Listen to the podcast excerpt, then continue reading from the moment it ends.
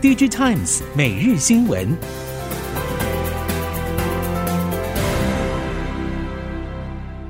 听众朋友您好，欢迎收听 DigiTimes 每日新闻，我是袁长杰，现在为您提供五月十号星期二科技产业的新闻重点。首先带您关心的是半导体产业，随着年初以来疫情所带动的宅经济需求回落，全球总体经济持续受到通膨加剧以及俄乌战争的影响。加上了中国封城冲击，包括手机、笔电等消费性电子销售已经明显放缓，供应链砍单的声音频传。市场预期半导体产业高成长的荣景将不在。对此，半导体业者表示，产业现况正逐步转为各自表现，许多业者的表现将会出现衰退，但是逆势扩厂的细晶圆、晶圆代工表现相对稳健。其中，面对外界看坏晶圆代工前景，台积电与旗下世界先进今年营运不只有望保持成长，全年获利更会有亮眼成绩。半导体业者表示，晶圆代工随着产能规模放大与代工报价回不去，绝对不会只有一两年的好光景，到二零二五年营运表现都会维持高峰。根据中国媒体报道，车用 IDM 业者安森美深圳厂内部人士表示。车用绝缘栅双极电晶体订单已满，而且不再接单。这一名安森美员工表示，现有客户都是以签长单锁产能为主。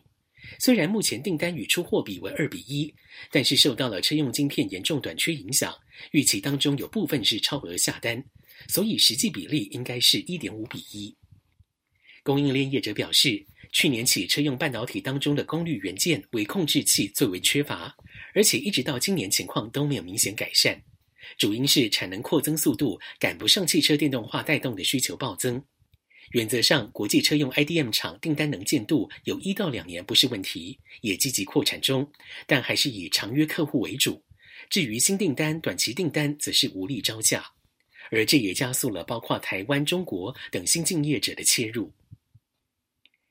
第二十二届台湾比利时联合商业委员会会议日前举办。比利时学术和研究机构领导人表示，有兴趣与台湾半导体合作研发。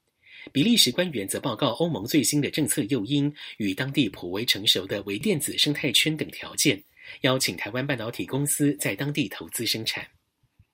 这一次会议的重点是半导体产业的双边合作，因为欧盟在二月份宣布了晶片法案，到二零三零年将投入四百三十亿欧元增加国内产量。目标是至少占全球尖端与可持续半导体产量的两成，而这也使得这次会议格外引人瞩目。比利时官员介绍了瓦隆尼亚和法兰德斯地区的微电子技术生态圈，并且强调了台湾参与欧洲半导体复兴的重要性。在显示器方面，随着中国显示器业者积极扩充中小尺寸 OLED 面板产能，未来将会进一步压缩南韩业者的空间。部分观点认为，虽然目前还是南韩业者主导中小尺寸 OLED 市场，但是今年南韩业者中小尺寸 OLED 的市占率恐怕会跌破七成。南韩媒体引述业界消息表示，中国显示器龙头京东方从今年第一季启动成都、绵阳新设的第六代 OLED 产线，并且计划从下半年启动重庆新建的第三条中小尺寸 OLED 产线。外界预估，今年京东方 OLED 产量有望超过一亿片，年增率达到七成左右。无独有偶，华星光电、微信诺、深天马这些中国显示器业者也加快新建 OLED 厂的脚步。南韩业界担心，如果中国业者持续拓宽市占率，今年中国业者中小尺寸 OLED 的市占率有望接近三成，甚至突破三成。当日本 IT 娱乐厂商积极追随海外脚步，开发自己的元宇宙时，Sony 表面对元宇宙商机不置一词，实际上却建立了日本厂商中最坚实的元宇宙事业基础，而且不止抓牢日本市场，还朝全球领域发展。其中最受外界注意的一步，就是 Sony 在去年十一月底发表的新闻：Sony 与英国曼彻斯特城足球俱乐部签约，成为这个英超球队的虚拟世界球迷交流合作伙伴。日本经济新闻报道指出，这个是 Sony 发展世界性职业运动元宇宙的起点。现在双方先合作疫情下的 VR 即时转播与观赏视角切换技术。Sony 已经开始研拟即时插入特殊效果，像是重点一球出现电影或漫画特效，来创造更多可能性。印度研究机构 Global Market Vision 最新报告指出，Google 与三星电子等科技大厂未来五年内将会带领智慧隐形眼镜蓬勃发展。根据 SlashGear 报道，Google 与三星过去几年已经为智慧隐形眼镜的发展奠定基础，加上了三星跨足半导体、显示器与电子零件等领域，投入智慧隐形眼镜研发自然符合逻辑。此外，大量发展成像技术的 Sony 也是智慧隐形眼镜开发的带头者之一。Alphabet 旗下的 Verily Life Sciences 目前已经投入了不同技术，希望可以提升照护现状，来改善人类生活。其中最显著的研究计划就是以非侵入性侦测血糖的智慧隐形眼镜。Taiwan AI Expo 于日前举办，广达技术长张家渊在演讲中指出，AI 技术千百种。重点是如何结合场域，如何能够应用。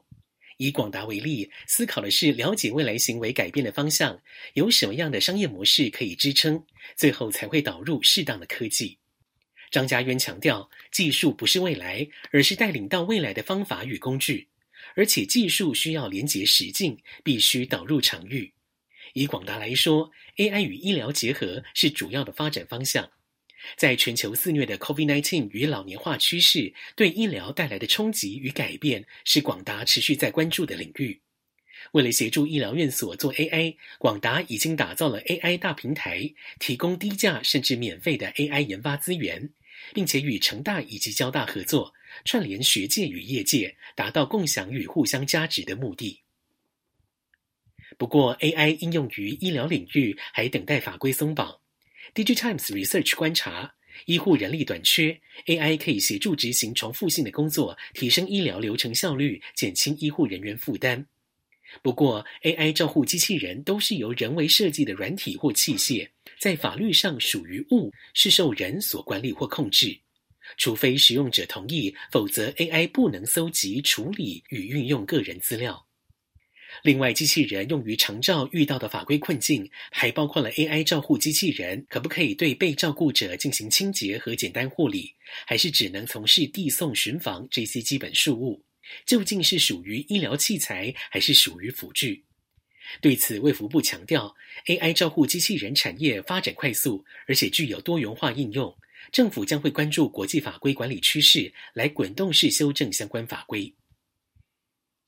机器人应用领域多元。美国素食连锁店 Jack in the Box 与餐饮业机器人智慧自动化解决方案供应商 Miso Robotics 合作先导测试计划，在加州圣地牙哥的一个店面引进 Flip-it 与 Zip-it 两款餐饮机器人，以了解跟店内作业的整合情况与联网厨房的效益。目标是让员工可以更专注于顾客互动。最新款的油炸机器人 Flip-it 每个小时可以处理六十篮油炸食物。比前一代的体积更小，饮料自动分配与封口机器人 Sippy 在全自动的输送带移动杯子，能够依照设定将固定量的冰块与饮料精准分配到每个杯子，并且密封起来。不过，在导入厨房机器人的速度上，另外一家美国连锁素食业者 White Castle 跑得更快，全美已经有一百家的 White Castle 餐厅部署了 Flip-it 机器人。在所有制造业当中，汽车产业一直是工业机器人最大宗的市场，占比超过三成。不过，随着汽车电动化之后，不止使用的零件总数大幅减少了四到五成，也简化了制造和组装过程。这是否也代表着将会同步削弱电动车市场对于机器人的需求呢？对此，全球机器人大厂 App 并不这么认为。App 表示，电动车与传统燃油车在制造工艺上最大的不同是从量变带来质变。随着电动车使用更多的电子零件，汽车制造商也采取了电子制造业使用的模组化、可扩展的单站式生产模式，加上了车用电子产品与零件持续朝向多样化和客制化的趋势发展，这使得制造工艺更加复杂。一条产线上经常需要大量生产多种型号的产品。因此，这也会提高机器人导入的意愿。透过机器人自动化来确保生产弹性，在支持混线共线生产的同时，大幅缩短换线时间。以上，DigiTimes 每日新闻由 DigiTimes 电子时报提供，袁长杰编辑播报。谢谢收听。